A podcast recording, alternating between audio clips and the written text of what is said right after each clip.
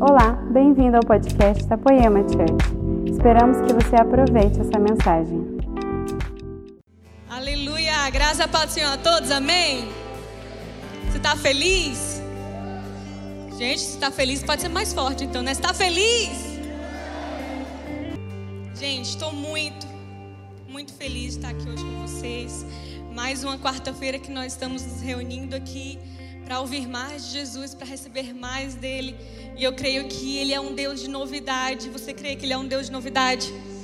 Que nós lemos as mesmas palavras há anos e anos e ele sempre traz uma revelação nova, ele sempre traz um renovo diferente, uma transformação, uma resposta. Então, se você está precisando de uma resposta, você está no lugar certo, amém?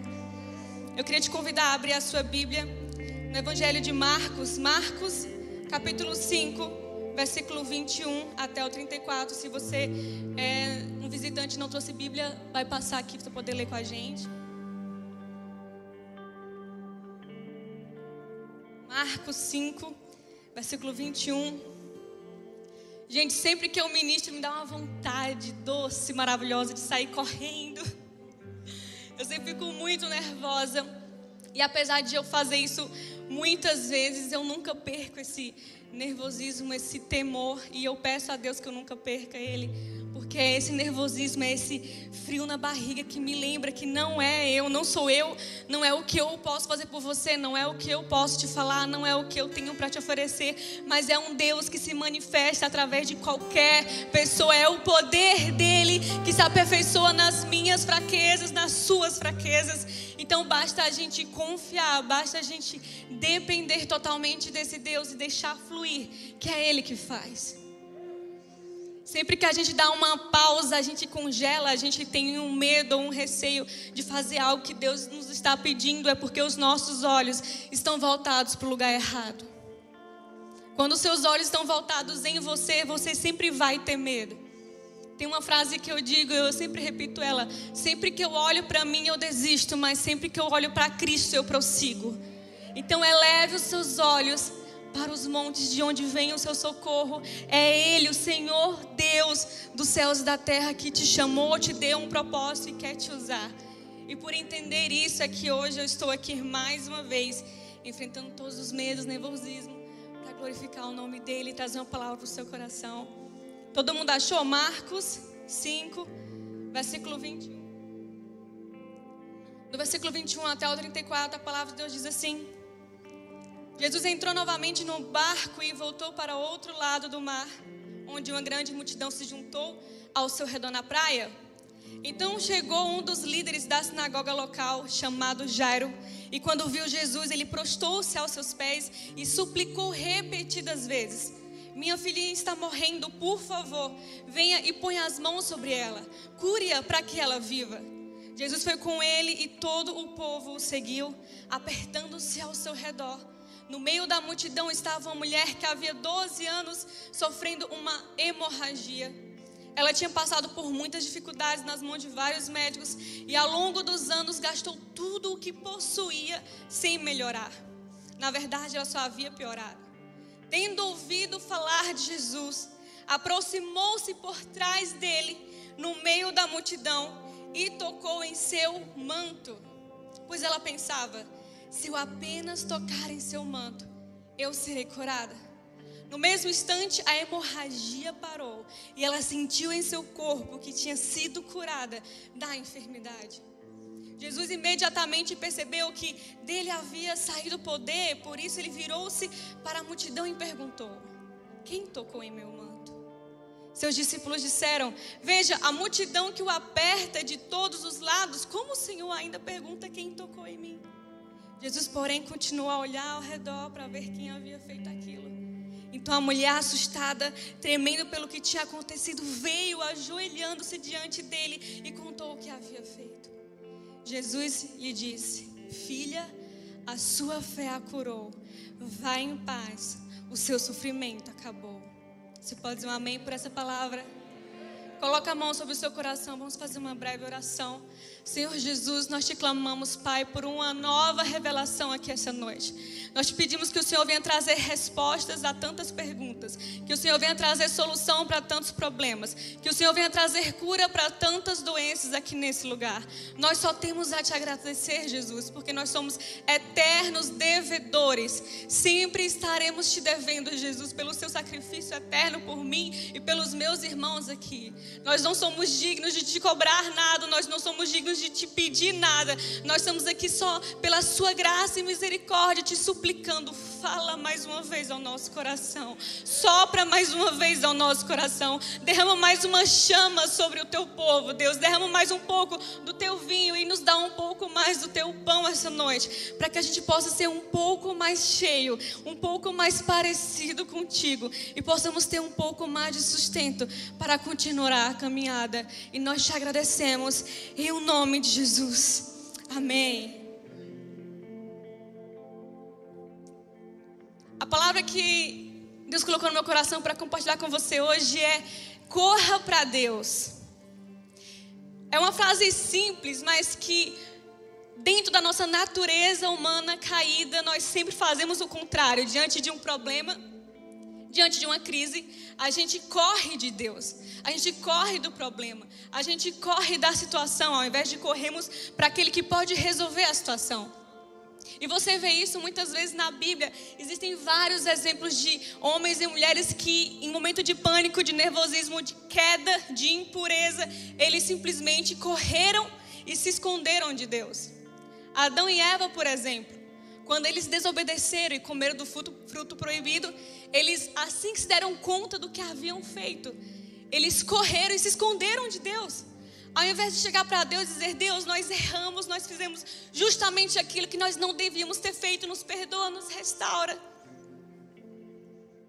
Outro exemplo é Caim. Caim teve inveja da adoração de Abel que foi recebida por Deus, enquanto a dele foi rejeitada. Então ele vai lá, assassina seu irmão e ele se esconde. Ele começa a entrar num ato de negação. Quando Deus chega diante de Caim pergunta: Cadê o seu irmão? Ele fala: Por acaso sou eu o cuidador do meu irmão? Ainda vai no deboche, ainda vai fingindo que nada aconteceu. E ele começa ali mais uma vez, seguindo o exemplo da humanidade de se esconder, de correr diante do problema. Jonas também, quando Deus mandou vá a Nínive e pregue para o meu povo, ele corre, se esconde, entra no barco, depois é engolido. Você conhece toda essa história. Até que ele finalmente vai e percebe que ele tinha que ter feito aquilo desde o início ter corrido para Deus e dito: Deus, Nínive é um, uma cidade de, de um povo difícil, mas se o Senhor me mandou ir, eu vou e vai dar tudo certo. Assim como também Samuel, não o profeta Samuel, mas o meu esposo Samuel, quando ele come uma barra de chocolate inteira sozinho e se esconde. E se esquece que eu troco lixo e vejo as embalagens dos chocolates. Como hoje eu estava trocando lixo, eu olho barra de chocolate inteira, assim, vazia, do nada. Eu, olha, amor, que coisa. E aí ele começa a entrar o quê? O homem caído na natureza humana, adâmica, entra num estado de negação. Ele falou: Não, amor, isso é antigo. Faz tempo. Eu, que coisa, eu troquei o lixo ontem. Ele começa a entrar nesse estado de negação, mas é da minha e da sua natureza. Quando errarmos, quando falhamos, a gente quer se esconder, a gente não quer encarar o problema. É por isso que eu trouxe a história dessa mulher, a mulher do fluxo de sangue. Porque diante da sua impureza, há 12 anos ela tinha esse ciclo menstrual que não passava, ela não podia ter contato com ninguém. Se ela tocasse em alguma coisa e outra pessoa tocasse naquilo, aquela pessoa era considerada impura. Então ela foi afastada da sociedade. Ela não podia conviver com seus amigos, ela não podia conviver com a sua família, ela não podia constituir família. Ela não podia se casar e ter filhos. Então está diante ali da sua impureza, mas ao invés de ela correr de Deus, a partir do momento que ela se depara com Jesus, havia multidão, pessoas que podiam julgá-la, pessoas que podiam querer expulsá-la, fazer uma confusão para que ela não estivesse ali. Havia muita vergonha envolvida, havia muita culpa, havia muito cansaço envolvido, mas quando ela olhou para Jesus, nada mais importou. Foi então que ela correu para Deus. Essa história deve me encorajar, encorajar você no momento de crise a corrermos para Deus. E a primeira dica para você aplicar na sua vida, e eu aplico na minha também, é: não importa o seu estado, corra para Deus. Não importa a sua situação, corra para Deus. Não importa o pecado, corra para Deus. Não importa a sua queda, corra para Deus. Não importa a recorrência, corra para Deus. Porque às vezes a gente a gente está num momento de adoração, de louvor e a gente ouve isso de que fui perdoado, fui restaurado. Mas às vezes no dia a dia a gente esquece disso. A gente esquece que nós temos esse livre acesso a esse Deus. Então a gente internamente começa a querer se esconder. E isso acontece assim, você começa a pensar, mas eu já corri uma vez. E aí semana passada eu corri de novo. Já faz anos que eu erro, peco, falho e corro para Jesus. Será que não existe uma cota? Será que eu não já atingi essa cota? Será que eu não já corri demais? Então começa a bater uma vergonha e um sentimento de que eu acho que Deus nem está mais me ouvindo. Eu acho que eu nem sou mais digno de correr para Ele. Eu acho que eu já errei demais. Eu acho que eu já falhei demais. Ou então esse pecado que eu cometi, ele é grave demais. Não importa o seu estado corra para Deus. Essa mulher, ela também estava cercada de vergonha. É tanto que nessa, nesses versículos que eu li junto com você, veio também ali de bônus da história de Jairo, quando ele falar a respeito da sua filha que estava morrendo. Olha como é, é diferente a forma como Jairo chega diante de Jesus para como aquela mulher chega diante de Jesus. Jairo, ele não chega por trás, ele chega pela frente, ele chega diante de Jesus. E quando ele chega diante de Jesus, ele toca nos pés de Jesus. Então ele faz o seu pedido. Mas aquela mulher com um peso da sua impureza, com aquele peso de vergonha, de dor, de histórico do seu passado, ela vem por trás para não ser vista, para não fazer contato visual. Ela não se sente digna de tocar em Jesus, então ela toca nas vestes de Jesus. Porque imagine você, tudo que ela tocava ficava impuro. Então, talvez dentro dela, ela pensava: se eu tocar nele, eu posso sujar ele, eu posso torná-lo impuro também, então vou tocar só nas vestes. Só que a palavra de Deus diz que quando ela tocou nas vestes de Jesus, Jesus disse: De mim saiu virtude. Ele não disse: Em mim entrou pecado.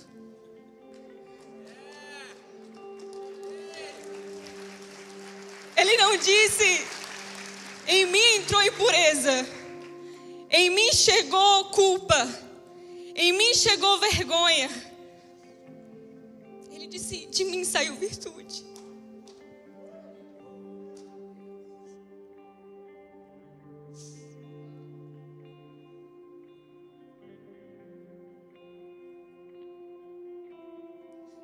E eu e você com vergonha de tocar nele mais uma vez. você mais uma vez nos escondendo dele. Quando ele já sabe o problema. Quando ele já tem a solução.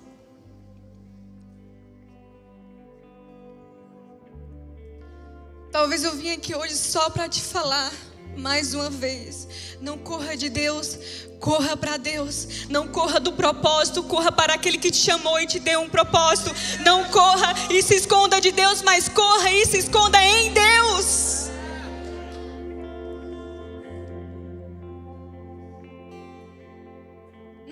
Do problema, corra para aquele que é a solução. Não corra da crise, não desista do seu casamento, não desista da sua família, mas corra para aquele que, que pode reestruturar tudo de novo. Não corra por conta das suas crises, por conta de ansiedade, de crise do pânico. Não corra por, por conta desse desejo de morte. O suicídio nada mais é do que vontade de correr daquele problema, daquele sentimento, daquela situação que parece que nunca vai se resolver. Ao invés de você correr, tentando acabar com o problema, corra para os pés de Jesus, Ele tem a solução. A solução não é acabar com a sua vida, a solução é nascer de novo. É encontrar sentido de novo na sua vida. É voltar os olhos de novo para aquele que, tem a resposta que você precisa. Então não importa o seu estado, corra para Jesus. Não importa se você chegou aqui com esse pensamento de, ah, mas a minha realidade é bem diferente. Nós já, nós já chegamos com os nossos fardos, os nossos pesos, então a gente já vem aqui pensando. Se eu cresci num ambiente familiar conturbado, se os meus pais se separaram, então eu estou predestinado a ter um, casamento falido, porque esse peso, essa herança maligna vai vir sobre mim, eu vou cometer os mesmos erros. Não é sobre como você está, não é sobre a sua condição, mas é sobre Jesus que te livra da sua condição, é Ele que purifica você, é Ele que diz: Filha, por causa do meu sangue derramado naquela cruz, você tem liberdade para escrever uma nova história. Não importa de onde você saiu, não importa os exemplos que você viu, eu estou criando em você um novo exemplo. Se você cresceu sem referência, eu estou constituindo em você uma referência. A referência que você não viu é a referência que você vai ser. Quantos creem nisso? A segunda dica que eu quero te dar é justamente essa. Entenda que é Deus que define a sua identidade, não é a sua condição que define a sua identidade. Porque a sua condição, a minha condição, ela é passageira. Mas Deus é o mesmo ontem, hoje e sempre será. E é o que Ele diz a seu respeito que permanece.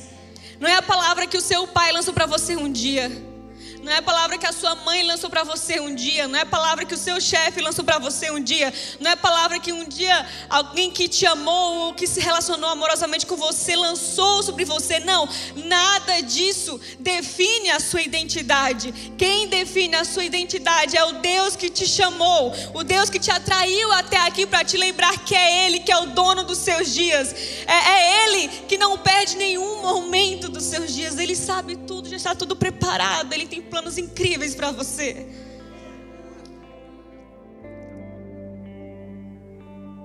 Às vezes a gente sem perceber, sem perceber, nós somos afetados pela nossa condição, pela condição do lugar onde nós vivemos, crescemos, pelas pessoas com quem nós convivemos, e isso acontece de maneira muito sutil. Existe um exemplo que eu vi esses dias a respeito de cientistas que estavam estudando como o sapo se adapta ao ambiente. Se você colocar um sapo em uma panela de água fervente, na mesma hora ele vai saltar dali. Mas se você coloca um sapo em uma panela com água e você vai aumentando a temperatura gradativamente, ele não salta dali, ele vai se adaptando. Então você aumenta um pouco a temperatura, ele se adapta. E aumenta mais um pouco, ele se adapta até que a água está fervendo e ele se adaptou tanto que ele morreu. E às vezes o ambiente que nós estamos inseridos, a nossa família, nosso trabalho, faculdade, cidade, é um ambiente assim que está sempre lembrando quem nós somos, as nossas falhas, de onde nós viemos, a nossa família, todo o caos que nós crescemos, todos os problemas. Só que se você deparasse com aquilo de repente, de uma vez, você se assustaria e você não aceitaria aquilo para você. Mas como é algo que aos poucos, todos os dias, todos os anos da sua vida, você foi sendo um pouco moldado por essas experiências, por esses traumas. Acabou que hoje você talvez até esteja morto nos seus sonhos, nos sonhos que Deus te deu, você não acredita mais. As promessas parecem que já não tem mais efeito em você. As palavras parecem que nunca são para você, sempre para outra pessoa. As promessas, as profecias que são lançadas, as palavras proféticas, parece que elas não fazem sentido para você, porque elas não combinam com a sua condição.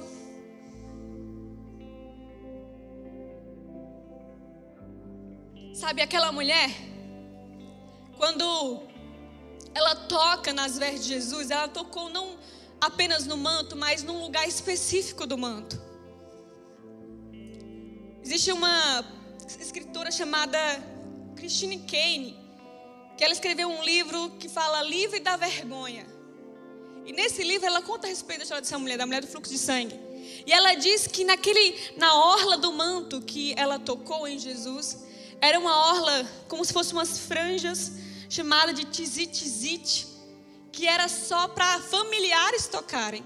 Era um hábito, um costume daquela época. Então, quando você era muito próximo, era da família, era um primo, era um, um tio, você podia tocar naquela parte do manto daquela pessoa. Por incrível que pareça, ela não toca na parte das costas, no braço, ela toca ali.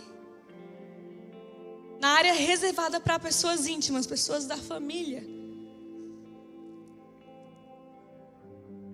Talvez quando Jesus chamou e perguntou quem me tocou, talvez ela começou a pensar muitas coisas, por isso ela resistiu tanto em ir diante de Jesus. Talvez ela ficou pensando: eu nem devia estar aqui. Eu não devia ter tocado nas vestes. Eu toquei no lugar errado. Eu toquei na área para a família. Eu não sou nada dele. Ela está ali mais uma vez dizendo a respeito da condição dela de impura, de pecadora, de suja. Acontece que a resposta que Jesus dá para aquela mulher é a resposta que ele dá para mim, para você. Quando ela fala, fui eu que te toquei, Jesus falou, filha. Ei, aquela parte do manto era só para quem era da família. E aí Jesus olha para ela e fala: Filha, Jesus está dizendo: Você não é uma estranha para mim, você é da minha família. Jesus está dizendo: Você tem livre acesso a mim. Você tem livre acesso à minha intimidade. Você tem livre acesso. Sabe de uma coisa? Aquela foi a única vez na Bíblia que Jesus chamou alguém de filha.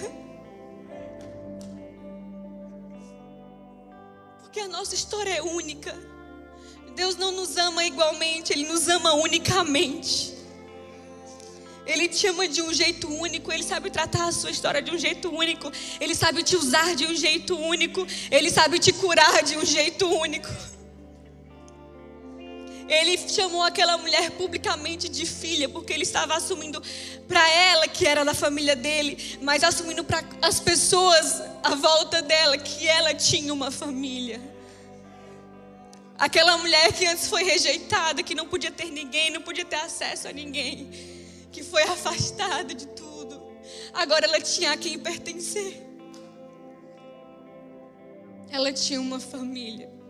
E Jesus te lembra mais uma vez hoje, ei, não importa por onde você andou, não importa o que você tocou, não importa o que você comeu, o que você fez, o que você falou, o que você usou, o que você cheirou, você é da minha família. O meu sangue corre em você, o meu sangue purifica você, o meu sangue lava suas vestes de novo.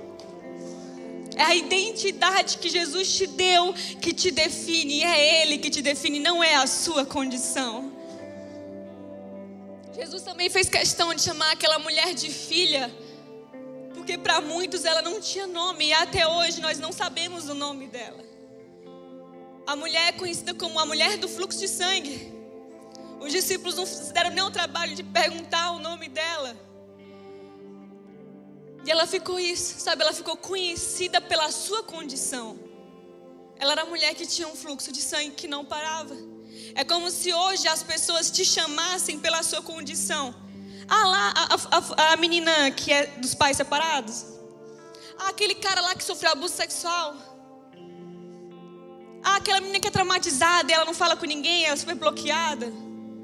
Aquele cara que tem crise do pânico. É como se você fosse chamado pela sua condição. Talvez você chegou aqui achando que a sua condição era o que mais falava a seu respeito.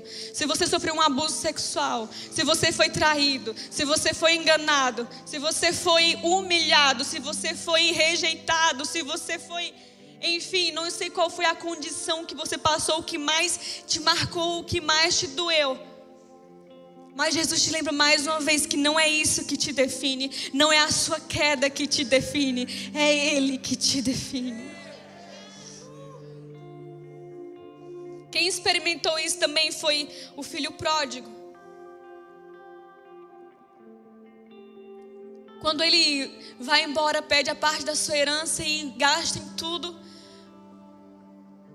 Uma coisa certa ele fez, ele correu para o seu pai, que é, que é a figura representativa de Deus, o nosso pai.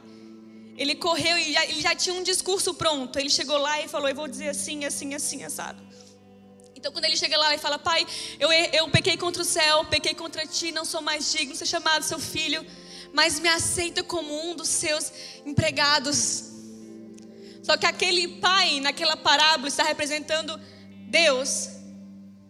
E ele não fala, é verdade, você errou, você falhou, não posso ser injusto com seu irmão, dividir a herança, não vou dividir de novo vou te aceitar como empregado. Não, porque se ele fizesse isso, ele estaria dizendo: não é verdade, o seu pecado define quem você, quem você é. Se você ficasse em casa, você era filho, mas você saiu, errou, falhou, gastou todo o dinheiro, então você agora pode voltar apenas como empregado. Mas não foi isso que aquele pai fez. Aquele pai disse: não, pode trazer um bezerro, vamos matar um bezerro, vamos comemorar, traga novas vestes, novas sandálias, um anel para o seu dedo. Ele estava dizendo: não importa por onde você andou ou o que você fez, você não é o empregado, você é filho. A sua identidade é de filho. Fala para a pessoa do seu lado aí: você é filho. Você é filho amado de Deus. Aleluia.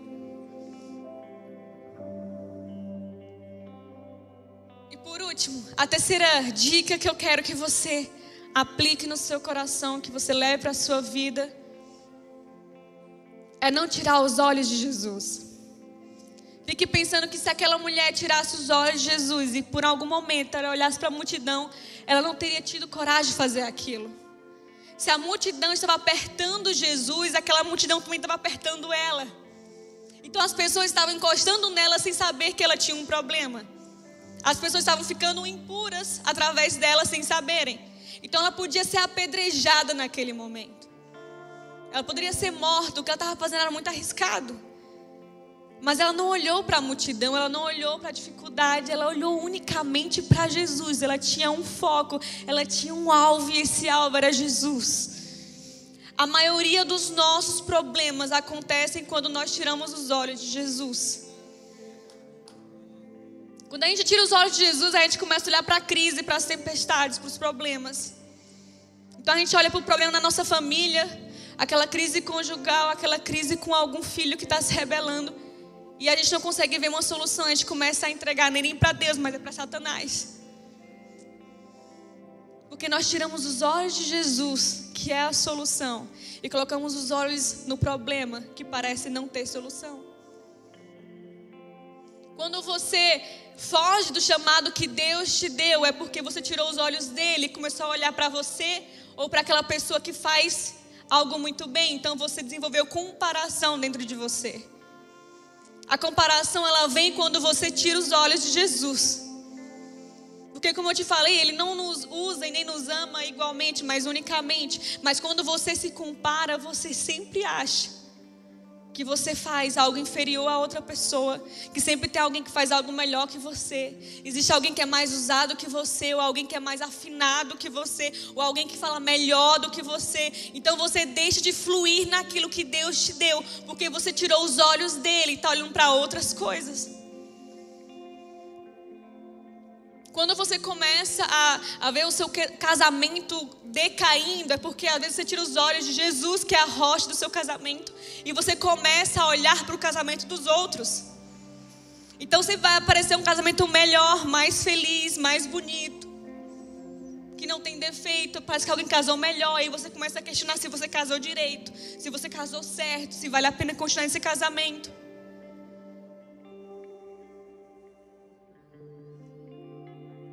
Para onde você tem olhado?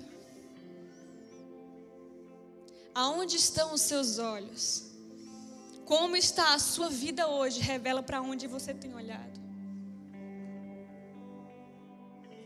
Se você está desacreditado, você não está olhando para Jesus. Se você está para baixo, se você está desesperançoso, se você está angustiado, você não está olhando para Jesus.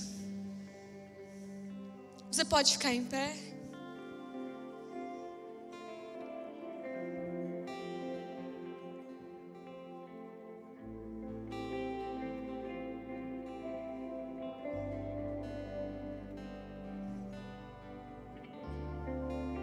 Se hoje eu estou aqui hoje ministrando com o microfone na mão, falando para vocês, é porque meus olhos estão em Jesus. E não é que eu sou boa para isso, que eu sou muito crente, que eu sou super uhul, meu Deus, como ela é gospel. Todos os dias eu tento me lembrar que eu tenho que olhar para Ele. E todos os dias os meus olhos querem desviar. Todos os dias eu quero olhar para o problema, para a circunstância, para o medo. Todos os dias eu preciso voltar os olhos para Ele. Eu não acordo com os olhos voltados para Jesus. Eu preciso lembrar a mim mesma que eu preciso dele para continuar. Eu preciso todos os dias me lembrar que é Ele que tem a última palavra. Porque os meus olhos olham para a crise e parece que não tem solução. Às vezes eu escuto uma história de uma amiga que está com um casamento tão deturpado, tão estragado, e os meus olhos querem encontrar a resposta num divórcio, na separação. E eu preciso voltar os meus olhos mais uma vez para Jesus aquele que faz o impossível. Não existe estrago que Jesus não venha reparar, não existe problema que ele não possa resolver, não existe causa impossível para Jesus. E se você tem esquecido disso, como muitas vezes eu me esqueço, eu te convido hoje para elevar os seus olhos para o monte, de onde virá o seu socorro. O seu socorro vem do Senhor, que fez os céus e a terra. O seu socorro vem do Senhor e a última palavra é dele. Nenhum casamento vai acabar se ele disser que não vai acabar. Nenhuma história vai ter um fim triste se ele disser que ainda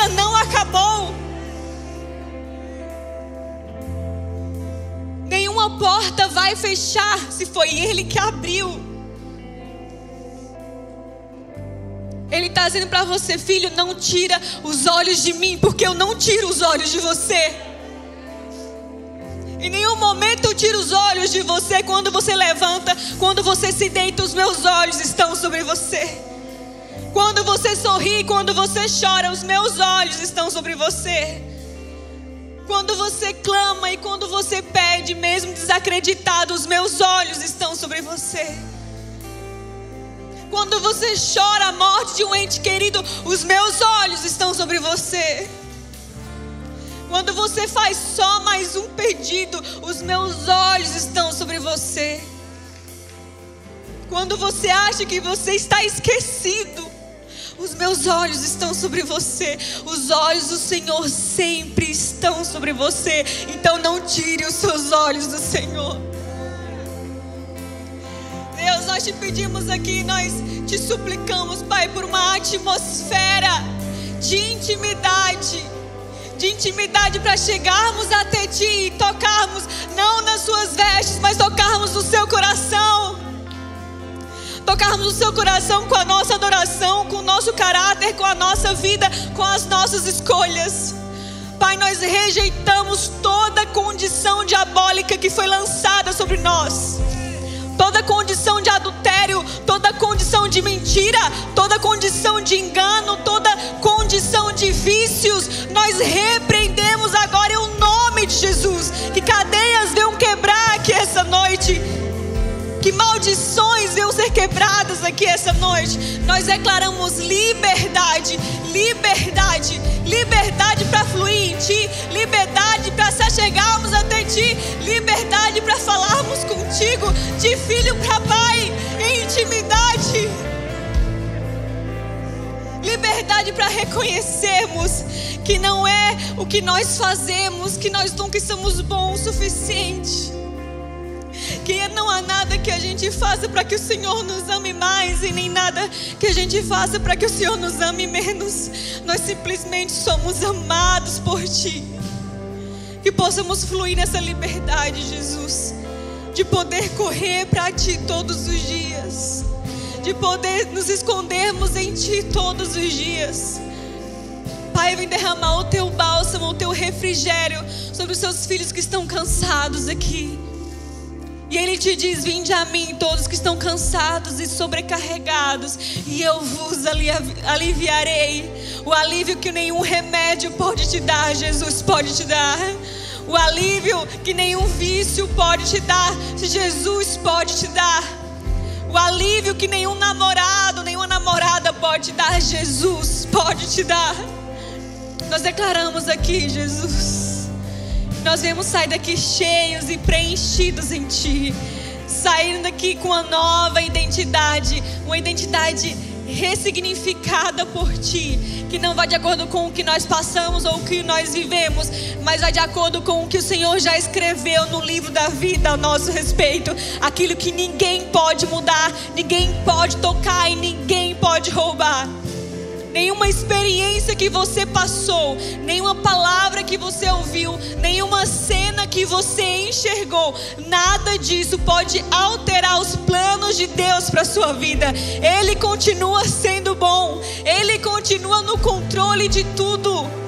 E ainda que você não entenda hoje, apenas descansa e confia, vai fazer sentido vai fazer sentido e não só vai fazer sentido para você, vai fazer sentido para multidões que irão ouvir o seu testemunho. Porque Deus está fazendo algo em você e através de você. Se você crê nisso, então aplauda o nome de Jesus. Aleluia. Essa foi uma mensagem da Poema Church. Para você ficar por dentro de tudo que está rolando, siga nossos perfis nas redes sociais.